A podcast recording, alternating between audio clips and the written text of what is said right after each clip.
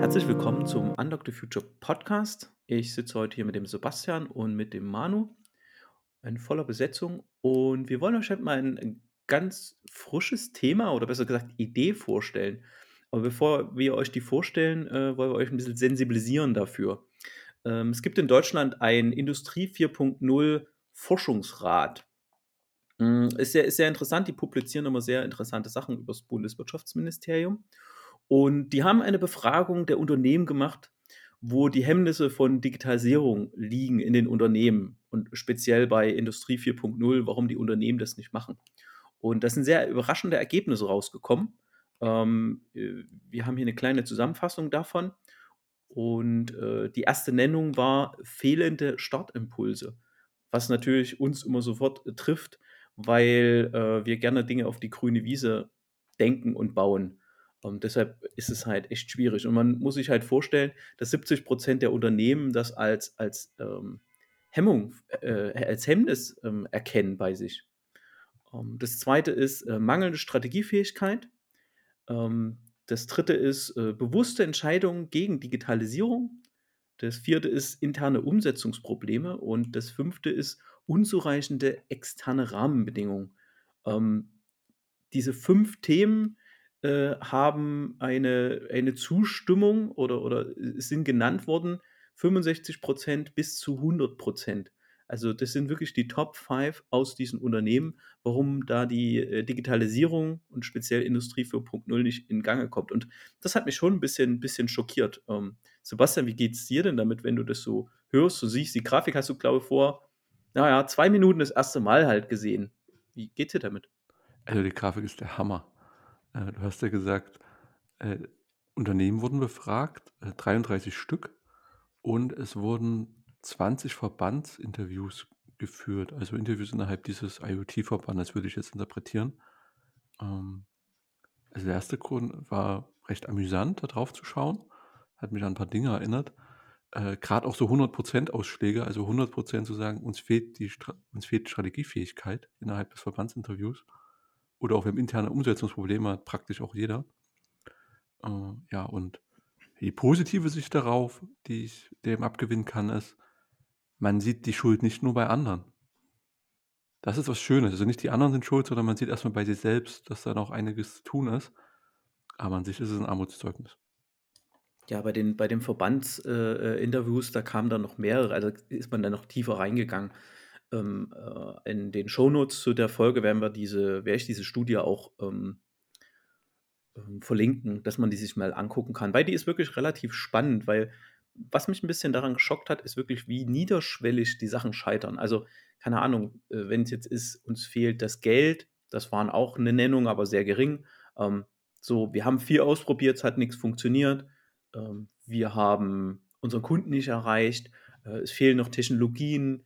Ähm, wir haben, äh, der Fachkräftemangel ist schuld, verstehe ich das alles.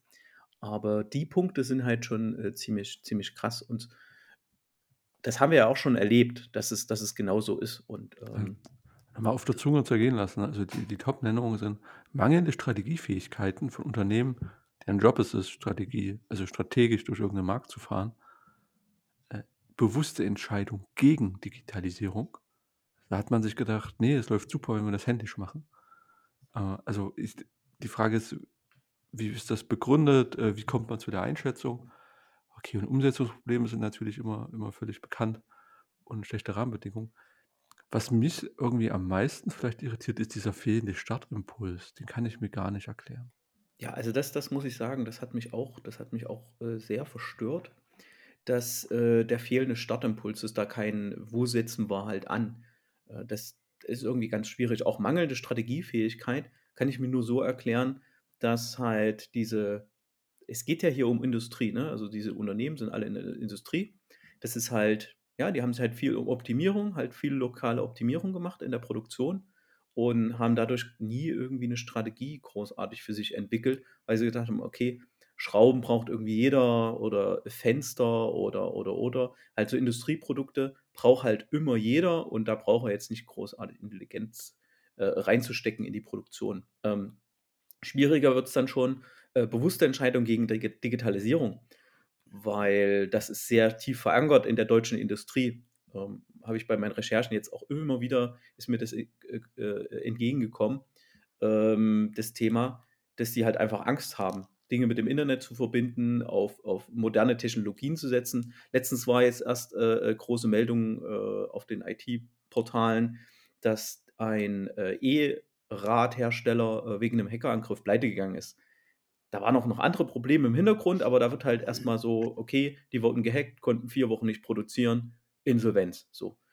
Und da ist halt natürlich eine massive Angst da. Ne? Und das ist natürlich sehr, sehr toxisch, wenn man überlegt, okay, wir haben keine Strategie, wir wissen nicht, wie wir anfangen sollen und äh, wir haben auch gar kein Vertrauen oder ein sehr großes Misstrauen gegenüber Digitalisierung.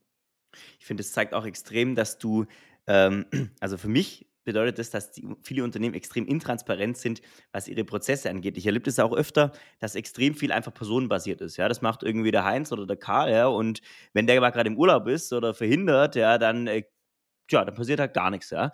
Und wenn man, wenn man eine Organisation auf einzelnen Personen aufbaut, ja, und man meint, man hätte einen Regelprozess, den hält man aber nicht ein, weil der Karl richtet schon, ja, ähm, dann, äh, dann kann ich schon verstehen, dass ich keinen Startpunkt für die Digitalisierung habe, weil ich, ich weiß ja gar nicht, äh, also der Prozess wird nicht gelebt und es gibt eine einzelne Person, die macht es. Ja, gut, äh, da muss ich ja, da muss ich ganz vorne anfangen und sagen, naja, wenn der Prozess gelebt wäre, wäre es denn ein guter Prozess?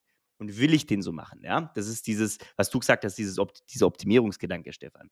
Und dann muss ich noch einen Schritt weitergehen und sagen, naja, ist es auch noch die Unternehmensausrichtung, die ich mir strategisch vorstelle, wenn ich alle Prozesse zusammenfahre.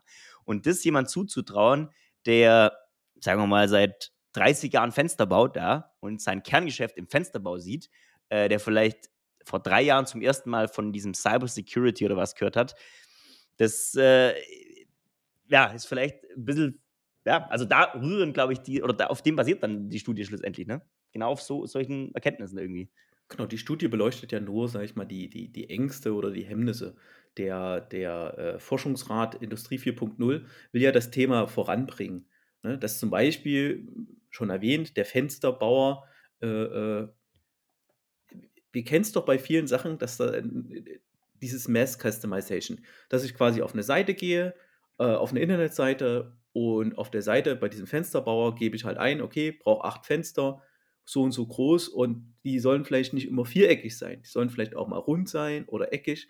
Und äh, hinten dran muss natürlich diese Fabrik, dieser Hersteller, das auch durch seine Produktion durchbekommen. Ne? Und, und, da muss ich natürlich viel Intelligenz reinstecken. A, Kalkulation, ist das Material da? Von der Konstruktion her brauche ich vielleicht eine KI, die das mir, die das mir individuell durchsimuliert. Ne? Und nicht nur dieses Standardfenster, das hat ein Ingenieur im Büro, einmal getestet, weiß, funktioniert, können wir so verkaufen, sondern irgendwelche komplexeren Modelle dahinter, die halt entwickelt sind von Ingenieuren, die das dann quasi individuell äh, äh, gucken, ob das funktioniert, dem Nutzer sofort ein Feedback geben, sagen, okay, äh, ein Fenster drei mehr vier Meter, äh, das funktioniert so nicht, ist nicht mehr stabil, aber wir schlagen dir vor. Und das sind ja relativ einfache Sachen. Ne? Wir reden ja hier nicht von, von äh, Raumfahrt und super aufwendigen Sachen, wir reden halt hier viel eher von dem, dem Nutzer die Gestaltung für ein Produkt mehr zu übergeben, ne? mehr Individualisierung ähm, und dann auch hinten raus die, die Produktion zu, zu optimieren, gerade wenn mehrere Hersteller dran, dran beteiligt sind. Könnte das so ein Startimpuls sein, dass der Nutzer halt anders nachfragt, der da fehlt, also weil der Markt oder die Menschen, das bei Menschen noch nicht angekommen ist? Hm, ja, also diese, diese Ideen sind, sind tatsächlich der Fehler. Ähm, ich habe ja genau das, wir kommen gleich auch zu der Idee. Ähm, genau so bin ich ja auch gestartet in, in meine Diplomarbeit jetzt. Ähm, ich habe halt gesagt, okay, in vielen Unternehmen, auch jetzt gerade Industrieunternehmen, wäre Design Thinking mal extrem wichtig, um Kundenprobleme zu verstehen, dafür Lösungen zu entwickeln. Und wo es halt problematisch ist äh, für die Unternehmen, glaube ich, wo dann die dies machen, absterben, ist, ich muss es bauen, ich muss es vertesten am Kunden. Und das muss ich möglichst schnell machen, dass ich entweder was daraus lerne oder es verwerfe und äh, neue Sachen ausprobiere. Ja, mit, mit Bauen, vor allen Dingen, du musst es in deiner Umgebung bauen. Also du musst es in deine bestehende Landschaft oder in deine Arbeitsprozesse einbauen. Das genau. ist ja auch noch so richtig schmerzhaft. genau. Wir, wir, wir, kennen das, wir kennen das ja, wir haben auch, glaube ich, schon öfter drüber geredet in dem, in dem Podcast. Wir sind ja total äh, die Fans davon, was agil zu bauen und sofort zu vertesten. So. Ähm, ist natürlich bei einem Frontend viel, viel einfacher als wir machen mal eine Demoanlage bei einem Fensterbauer, ähm, wo die Maschine äh, Daten, äh, die von einem Kunden irgendwo eingegeben wurden, plausibilisiert, da irgendwelche Produktionsdaten rausrechnet, das an die Maschine gibt und aus der Maschine fällt dann das fertige Fenster raus. Oder dieses fertige Fenster äh, entsteht in mehreren Schritten, aber dadurch, dass es einen QR-Code hat äh, oder irgendeine Erkennung ID hat, hat je, weiß jede Maschine, was an dem Fenster zu tun ist, dass am Ende das fertige Produkt rauskommt, weil es virtuell vorher schon fertig war. Und was für uns jetzt gar nicht so kompliziert halt klingt, damit tun sich die, die Unternehmen halt natürlich extrem äh, äh, äh schwer. Ne? Und ähm, der richtige Ansatz wäre, wenn, wenn ich einen fehlenden Startimpuls habe, zwei, drei Experten nehmen, vielleicht noch irgendwelche ex externen Kunden dazu, äh, irgendein Fachexperten Experte aus irgendeiner ganz anderen Richtung und halt Design Thinking machen, ne? Und dann so schnell wie möglich Ideen generieren ne? und die Ideen dann halt auch bauen. Und genau das Problem des Bauens äh, wollen wir ja adressieren. Oder adressiert die Idee, über die wir jetzt reden wollen. Also ab jetzt ist lösungsorientiert. Ja, ja, jetzt. Naja, wir sind erstmal, wir, wir bearbeiten den Problemraum noch ein bisschen, weil okay. das habe ich auch gemerkt äh, in, in der Arbeit. Ich mache es spannend, ne? Merkt ihr schon äh, ich habe es auch gemerkt in, der, in, in, in meiner Arbeit, wenn man methodisch daran, also versucht, dieses ganze kreative, methodisch, systematisch Sachen zu untersuchen, dass es halt gut ist, diesen Problemraum, der Markt, äh, getrennt von dem Lösungsraum erstmal zu untersuchen. Ähm, und dann erst im zweiten Schritt versucht, diesen, diesen äh, äh Lösungsraum und Problemraum zusammenzubringen. Und dann kommt halt ein Produkt raus. Was auch noch Teil des Problemraums ist, wenn wir jetzt da noch eine Sekunde verweilen, ist, dass vieles, was in jetzt diese Berührungsangst, die vorher auch schon mal gefallen ist, dieses, naja, muss ich digitalisieren, ich weiß nicht, dass es äh, vielleicht zu wenig niederschwellige, ähm, du hast eben Frontend angesprochen, ja, beim Frontend gibt es mittlerweile, weiß ich, 350.000 Tools, ja, mit denen ich sowas machen kann. Da ist der Eintritt relativ niederschwellig oder ich habe irgendwelche äh, Click-Dummies, die ich mir bauen kann. Also das äh, ähm, oder Low-Code-Plattformen. Da gibt's, da ist schon sehr viel äh, Lösungsansätze äh, sind da reingeflossen, wie man sowas niederschwellig gestalten kann. Aber wenn ich natürlich als dieser Fensterbauer, ja, sage, oh Mensch, da muss ich mich erstmal für zehn Jahre bei Firma Y verpflichten, die mir dann meine Daten die nächsten zehn Jahre abnimmt und ich weiß gar nicht, ob ich die jemals wiederverwenden kann, dann ist es eine Hürde, damit erstmal anzufangen ja, für viele. Damit, damit triffst du einen guten Punkt. Äh, weil das, da, da spielt auch Kultur ganz stark mit ein. Ähm, Gerade die Leute, die Frontend bauen, die halt wirklich so eher in diesem IT-Entwicklungsumfeld sind, sind natürlich viel mehr mit dem Internet verbunden, viel auch viel mediensensibler ähm, und teilen auch gerne ihre, ihre Erkenntnisse, ihre Ergebnisse, Quellcode und und und und äh, machen Tutorials und und und. Findet man leider in der Industrie nicht so. Ne? Wo man halt mal irgendeinen Systemintegrator halt sieht, der YouTube-Videos macht, ne? muss ja noch nicht mehr TikTok sein, aber einfach mal ein Tutorial, äh, was zeigt, wie Maschinen äh, an, an ein IT-System angebunden werden. Hardwaremäßig, ja. softwaremäßig, ne? dass dann diese OT-IT-Konvergenz äh, und, und die muss in Deutschland überwunden werden. Ne? In Amerika äh, ist das schon stärker, da ist das schon, schon ein Trend, da wird mehr sowas gezeigt, aber immer noch weit weg davon. Ne? Das, das ist halt, dass es in dem, dass es fruchtet quasi. Und deshalb ist, ist dieses, ist dieses Frontend bauen und Zeug auch sehr viral und die Leute machen es gerne, weil man halt auch echt viel findet und der Einstieg relativ einfach ist. Ähm, und das ist halt bei dem Industrie 4.0 Zeug nicht so. Ich erinnere das gerade an einen Punkt, ihr könnt sagen, wenn der nicht passt. Äh, es gibt eine Tendenz zum Standardisieren. Also man möchte sehr früh häufig Dinge standardisieren, was immer gut ist. Und dann treffen sich halt Leute und so Konsortien bilden sich. Und die entwickeln dann einen Standard und dokumentieren den sehr, sehr schön im Internet. Und das ist auch alles fein und sehr durchdacht und, sehr klug und das dauert ein paar Jahre.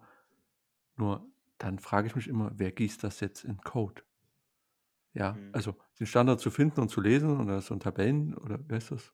Datenbankdiagramm, wo ich die Tabellen sehe, wie die verknüpft sind und was die UUID ist. So brauche ich aber immer noch jemanden, der mir das dann in Code gießt und qualitativ in guten Code gießt. Und dann gehst du auf Wikipedia, liest was über den Standard und siehst, cool, es gibt vier Implementierungen. Und die jüngste ist drei Jahre alt. Also seit drei Jahren nichts auf dem Projekt passiert. Mhm. Und das finde ich dann halt so krass. Schön, wenn man es standardisiert. Und ich sehe gerade diesen Kontrast zu dem, was du beschrieben hast, Stefan, dass Leute Lösungen entwickeln und die dann in den Markt bringen und Tutorials anbieten, die die Einstiegsschwelle verringern und versuchen, Menschen davon zu überzeugen, dass das eine gute Idee ist und an die Hand zu nehmen und, und, und da quasi begleiten auf dem Weg. Und auf der anderen Seite passiert das halt irgendwie nicht. Da wird was entwickelt und dann landet das, schreibst du es ins Internet rein und hoffst, irgendeiner wird es schon machen. Und das wirkt für mich so ver verkopft vielleicht, weil das sind halt kluge Menschen von Universitäten, die tolle Konzepte entwickeln. Man kriegt es halt dann nicht auf die Straße und ich frage mich, woran liegt das? Ja, also da triffst du halt genau den richtigen Punkt. Ich finde es fast sogar, also ich finde, würde sogar noch weitergehen, äh, wenn man überlegt, da wird dieser teilweise gar kein Problemraum, das wird gar nicht transparent gemacht. Es taucht ja dann immer nur eine Lösung im, in, in Form eines Standards auf. Die kannst du dir für viel Geld als DIN irgendwo runterlegen, runterladen. Und dann fängt natürlich erstmal äh, ein Entwickler an oder irgendjemand an zu gucken, hä, wie kriegen wir das denn überhaupt in Software gegossen? Also genau, noch einmal für mich die Frage, diesen, wenn ich diesen DIN-Standard runterlade, du hast das ja für das eine Mal gemacht, ich weiß nicht mehr, welchen Standard, dann ist das ein Dokument, ne? Das ist Mhm. kein Stück Code, das ist kein UML-Diagramm, das ist Text. Genau, das sind so Sequenzdiagramme, wenn man Glück hat. Dann sind irgendwelche Sachen, irgendwelche Standards, die da eingehalten werden müssen. Und dann, Äh, und wir dann kann ich mich hin, halt was gemacht. ah, und dann könnte ich mich hinsetzen und könnte das implementieren in meiner, mit meinen rudimentären Fähigkeiten und fange dann an, mich da stümperhaft durch objektorientierte Programmierung zu basteln, vergesse irgendwas, schreibe keinen einzigen Testfall und habe dann einen, also schreibe das dann fertig und mache mir einen dicken Stempel auf das, auf das, auf das Stück Software und sage, das ist der Standard, bitte benutzt ihn. Aber das ist ja nicht getestet, das ist ja keine Qualität, da ist ja nichts dahinter, das kann ich ja alles weglassen, oder? Aber ich kann sagen, ich habe den Standard eingehalten. Ja, du hast einen Standard eingehalten. Meistens ist es halt so, wenn es dann halt funktioniert, aber Standards, das ist halt heute bei so komplexen Systemen schwierig. Und so ein Teil als eines Systems zu bauen, also wenn du nur den Lösungsraum kennst, quasi diese DIN, ist halt schwierig. Versetz dich mal rein, du bist ein Entwickler und sollst das jetzt bauen. Wenn du nicht diesen, Okay. diesen, diesen Problemraum kennst, wie das im Markt und das dahinter ein Zähler oder irgendwas, wenn ich dir einfach nur gebe, bitte setze Modbus äh, diese Schnittstelle halt um. Mehr musst du nicht wissen. Und ich glaube, viele, viele Manager denken genauso, ich muss halt irgendwie ein, zwei, drei, zehn Entwicklern einfach nur hier, ihr müsst doch nur die DIN umsetzen. Und meistens ist ja nicht nur eine und die dengeln dann halt zehn DINs zusammen. Das ist halt dieses Nightmare, was du in den Leitsystemen hast. Und da kommt aber, da kommt schon was dabei raus, aber es, es wird unheimlich viel Ressourcen, auch vielleicht auch sinnlose Features halt verschwendet. Ne, du implementierst vielleicht in der DIN irgendwelche Sachen, die vielleicht in der Theorie nicht wären, aber praktisch total schlecht umzusetzen sind. Ähm, deshalb ist es halt immer extrem wichtig, den Problemraum zu kennen und über den reden wir jetzt auch und über den Lösungsraum parallel und die müssen auch agil parallel äh, äh, bearbeitet werden. Sonst, sonst ist es halt unheimlich schwierig. Ja. Wollen wir mal den Lösungsraum angehen? Wollen wir mal die Oh, Katze was- Stück aus dem Sack lassen? Oder? Mach mal Ja. die Tür auf, genau. Also ich, ich tanze ja schon ne, jetzt eine ganze Weile, zwei, zwei Monate, fast zwei Monate tanze ich ja um den, um den Problemraum, um das Problemräumchen, Raum äh, rumrum, was die Firmen da haben, äh, ähm, die ihre Ideen in Produktion bringen wollen. Und ähm, ich habe natürlich erstmal damit angefangen, Industrie 4.0 mir als solches anzugucken. Was macht das denn aus? Wo, wo wollen die denn hin? Ne? Das ist erstmal das Warum geklärt. Und äh, habe das zerlegt in, in ein Stück, okay, wir brauchen ganz, ganz viele Daten aus OT, also Operations Technology, heißt irgendwelche Assets draußen in der Welt, ne? ein BHKW oder äh, in der Fabrik irgendeine Maschine, irgendeine Logistik. Und dann haben wir aber trotzdem noch die klassische, die, also das heißt klassische IT, aber wir haben die, wir haben die Business IT, die halt äh, Prozesse abbilden will. Ne? Wo der Nutzer irgendwelche Eingaben macht, eine Bestellung auf einer Webseite und die willst du natürlich integrieren. Und da bietet sich so eine Plattform an. Halt eine Plattform zu bauen, die genau das integriert. Und äh, die die Datenhaltung macht und basierend auf der Datenhaltung dann eine Datenanalyse, klassischerweise als Data Science bezeichnet. Und darauf kann man dann Applikationen bauen. Und das ist ja jetzt noch nichts Neues. Ne? Okay, Plattform gebaut, Glückwunsch.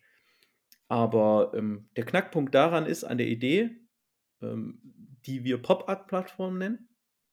Pop-up von wie die Pop-up-Radwege, die dann so einfach temporär mal da sind, die kann man schnell aufbauen. Ähm, genau so soll diese Plattform halt sein, um gerade dieses Problem des fehlenden Startimpulses zu, zu, zu eliminieren, zu sagen, hier hast du die Plattform, die kannst du nutzen und damit können folgende Rollen arbeiten, weil was ich mit versuche ist, nicht nur eine Plattform zu machen, das ist dann irgendwie, ja, OpenStack und Docker-Container und Code und Zeug schlau zusammengesteckt und äh, das Deployment recht einfach gemacht und äh, die, das Ops, das DevOps so weit wie möglich automatisiert. Nennt sich dann Zero Ops. Ähm, das ist fein, aber dazu braucht man natürlich noch eine passende äh, Organisation, um das Problem der mangelnden Strategiefähigkeit noch zu lösen. Weil du brauchst, du kannst so ein Unternehmen oder wenn ein Unternehmen das nutzen will, diese Idee dieser Pop-up-Plattform, dann bringt die, nur die Plattform bringt ihnen ja erstmal nichts. Sie brauchen ja bestimmte äh, Rollen, Menschen, die daran arbeiten und die auch einen, diesen Tech-Stack quasi bespielen können. Das heißt, die muss man vielleicht erstmal weiterbilden.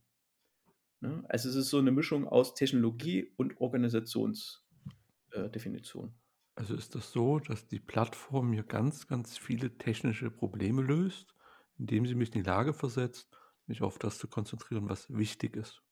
Nämlich, genau. ich brauche einen Startimpuls, ich muss organisatorische Umsetzungsprobleme beseitigen, ich muss mich um meine Strategie kümmern, Rahmenbedingungen kann ich nicht beeinflussen und ich kann mich jetzt bewusst für Digitalisierung entscheiden, weil ich ja dieses große oder ein riesiges Problem mit, das ist teuer, ich weiß nicht, wie es funktioniert, das ist irgendwo anders, damit ein Stück weit lösen kann. Man muss bestimmt immer noch was wissen, um sowas zu erstellen und zu benutzen und zu betreiben, aber vielleicht deutlich weniger als vorher. Und so ein Docker-Compose-Befehl ist einfacher auszuführen als ja, ganz viele andere Zeilen zu schreiben.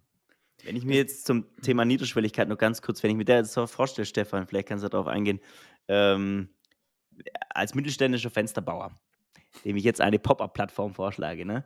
wie niederschwellig ist das? Also das, was Sebastian gesagt hat, hier irgendwie, ich brauche eine Compose oder was, ne? Ähm, Funktion, wie kriege ich das dann, wie kriege ich das so hin, dass es auch so ein Maschinenbauer versteht?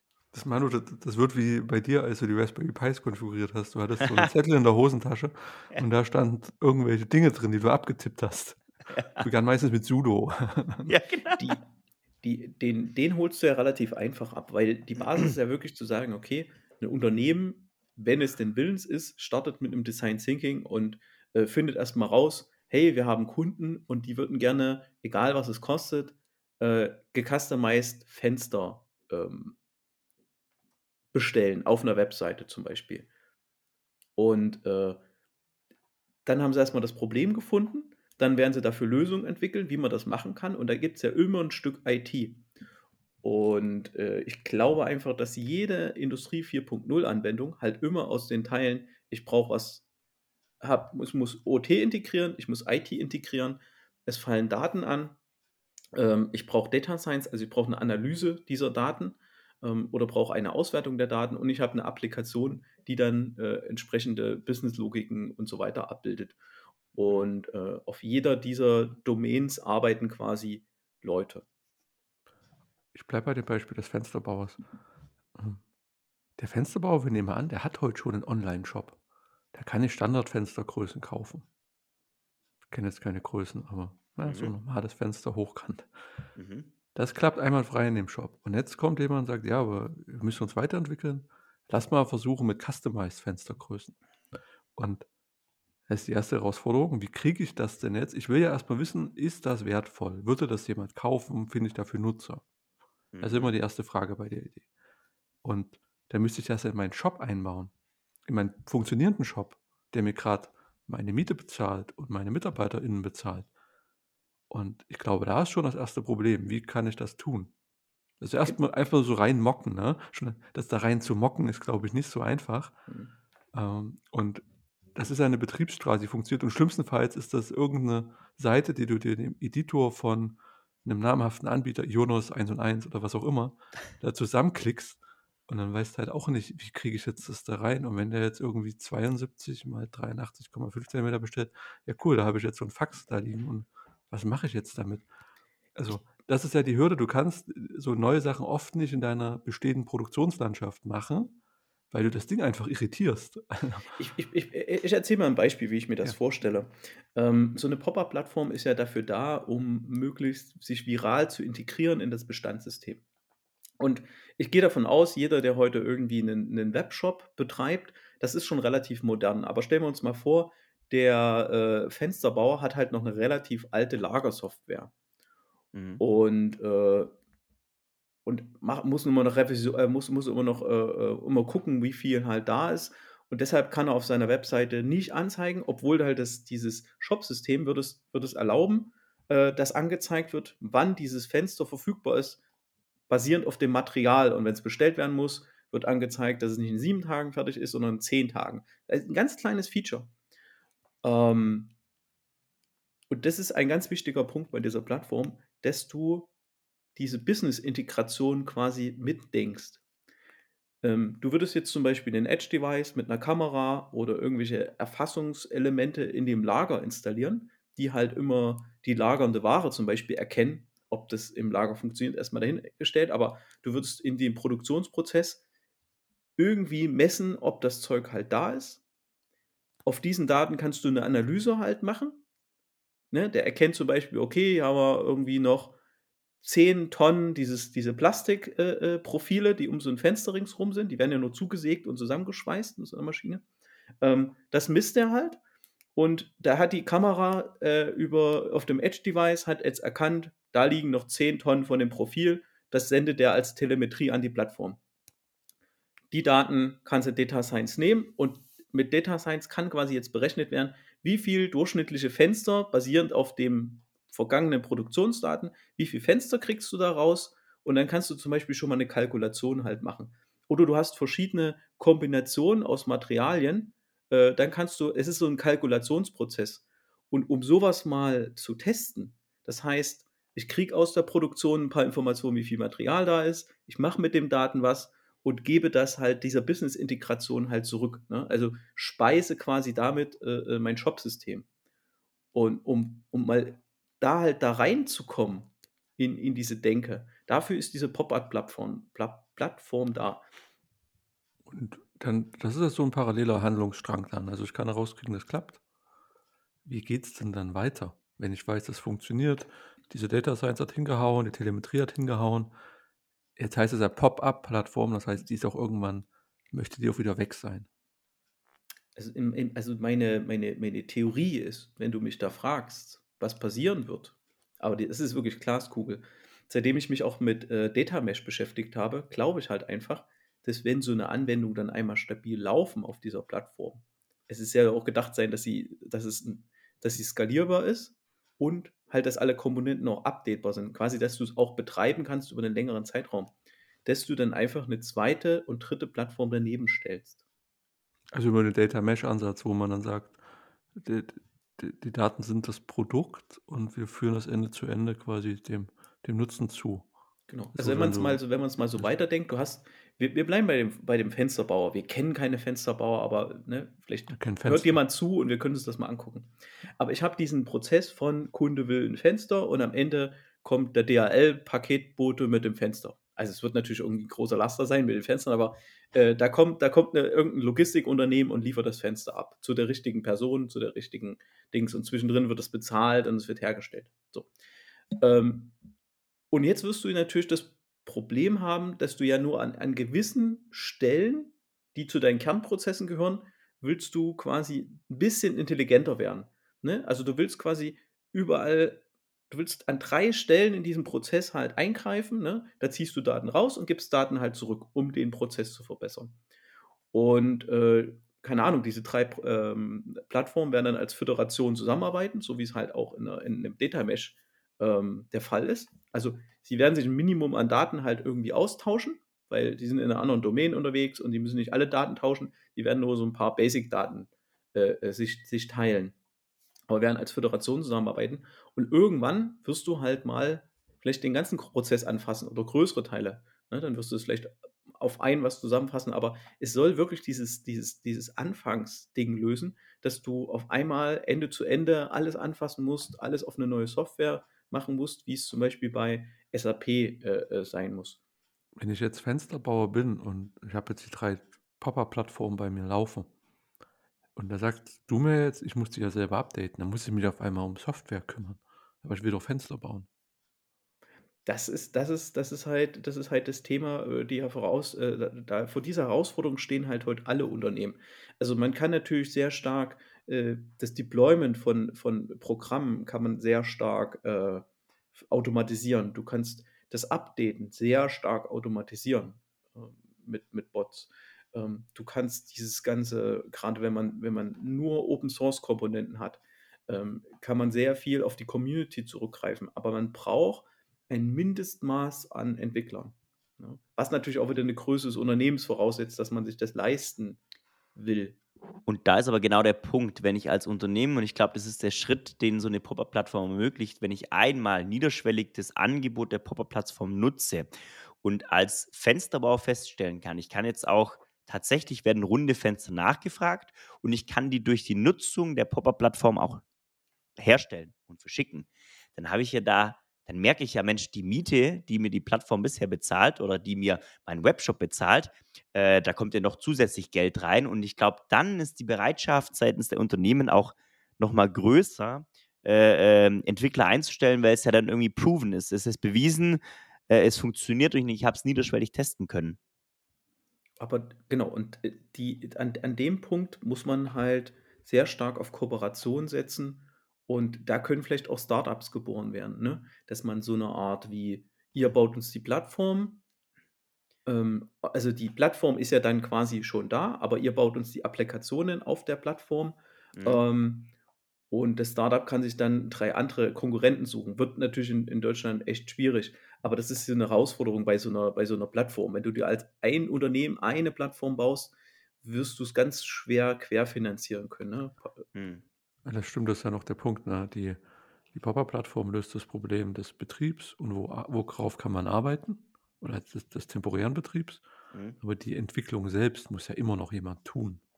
Ja. Du brauchst dafür Leute, die das können und die da gewillt sind, das zu tun. Also das mhm. hat das auch mal gut geschlossen, fand ich. Hat das auch mal gut vervollständigt gerade hier. An, an, der, an der Stelle vielleicht dann auch wieder eine, eine Prognose. Ähm, ich entwickle gerade diese, diese, diese Idee dieser Plattform. Also ich bin noch beim Problemraum ähm, mit, mit Methoden, wo dann auch, das ist jetzt schon ein bisschen weiter gesponnen, aber ähm, gestartet bin ich mit einem äh, Product Vision äh, Canvas. Ähm, das findet sich dann wieder in den, in den äh, Business Model Canvas, um erstmal grob das Problem zu verstehen. Und dann startet man mit einem Event Storming. Und äh, wenn man die Methode des Event Storming nutzt und das alles modelliert, habe ich nicht nur ein Domain-Modell, sondern ich würde fast sogar sagen, das, was dann da rausfällt, reicht, um das eine KI, äh, ChatGPT 3 zum Beispiel, ähm, Code generieren zu lassen, der dann das schon macht. Also dieser Entwicklungsprozess, wie die Plattform entsteht, der kann quasi dann organisatorisch auch genutzt werden, um Applikationen auf der Plattform zu A, Anforderungen zu verstehen, bis halt dann zur Umsetzung. Das war mir halt extrem wichtig, einen klaren, transparenten Prozess zu haben von, da ist eine Idee, so wie sie aus dem Design Thinking ausfällt, und bis da laufender Code oder halt diese Technologie halt draus wird. Ne? Dokumentation, alles, was dazu gehört. Weil, wie du schon gesagt hast, automatisieren kann man halt viel, aber am Ende des Tages braucht man halt Entwickler. Ne? Und äh, deshalb ja auch dieser griffige Name, ne? deshalb ja auch dieses das Marketingmäßige, dass halt mehrere Leute diese Idee nutzen und da, was da technologisch ringsrum steht. Ne? Scrum ist auch mal klein gestartet. Das ganze Domain-Driven ist auch mal klein halt gestartet und, und heute pflegen das Leute äh, Open Source halt weiter und da haben Leute mit Beraterverträgen hinhängen, sind da hinten dran, das ganze Thema skaliert. Also sowas könnte man diesem, diesem Thema Pop-up-Plattform auch unterstellen, dass, äh, dass das so einen Weg nehmen könnte. Ja, mhm. braucht, natürlich, braucht natürlich Zeit, man muss, es, muss es den Leuten erklären und vielleicht wird es auch angenommen. Weil was ich jetzt gemerkt habe, äh, natürlich schon ein bisschen schielend auf diesen Lösungsraum, ähm, das Thema ist halt hochspannend für Leute, die ähm, Data Science machen und das zu größten Teilen im Homeoffice. Die haben dann äh, drei Workstations halt da und hätten gerne auch eine, eine relativ einfache Umgebung, äh, in der sie äh, testen und probieren können. Weil, Warum? Das habe ich auf meinem Laptop alles. nee, das, ach so, ja, aber wenn du jetzt eine Workstation hast mit drei Grafikkarten drin ähm, und dann hast du vielleicht noch irgendwie einen, Rechner mit viel Speicher drin und die willst du halt virtuell zu einem großen zusammen. Ich habe Äh, ich hab nur gelernt mit so Prognosen, was, was, was Menschen und, und was deren Arbeitsweise angeht, sollte man immer sehr vorsichtig sein. Weil in der Regel gibst du, zeigst du eine Lösung und die sagen, ich habe das Problem gar nicht. Und drei Monate später dann Ja. doch. Ja, deshalb muss man immer damit starten, dass man, dass man diesen Problemraum gut erklärt. Wenn man den Mhm. Problemraum gut erklärt und dann erst mit der Lösung kommt, deshalb haben wir vor uns auch so lange, oder ich so lange rumge, rumgerödelt, äh, man muss den Leuten erstmal erklären, wo ist denn das Problem, ne? Und dann, dann, geht das, dann geht das auch voran. Auf jeden Fall äh, werden wir über das Thema bestimmt in nächster Zeit nochmal mehr erzählen. Und äh, vielen Dank, dass ihr euch das angehört habt. Und, äh, Danke, dass dass du uns an deinen Gedanken hast teilhaben lassen. Danke dir. Und dass Und- das so schön aufgeräumt war. Danke den ganzen Zuhörern, die sich diese rohe Idee bis jetzt angehört haben. Äh, gerne Feedback unten in die Kommentare. Ähm, wir freuen uns auf jeden Fall drauf, äh, das Thema weiter zu verfolgen. Und auch diese Folge wurde präsentiert von Data Science Mania.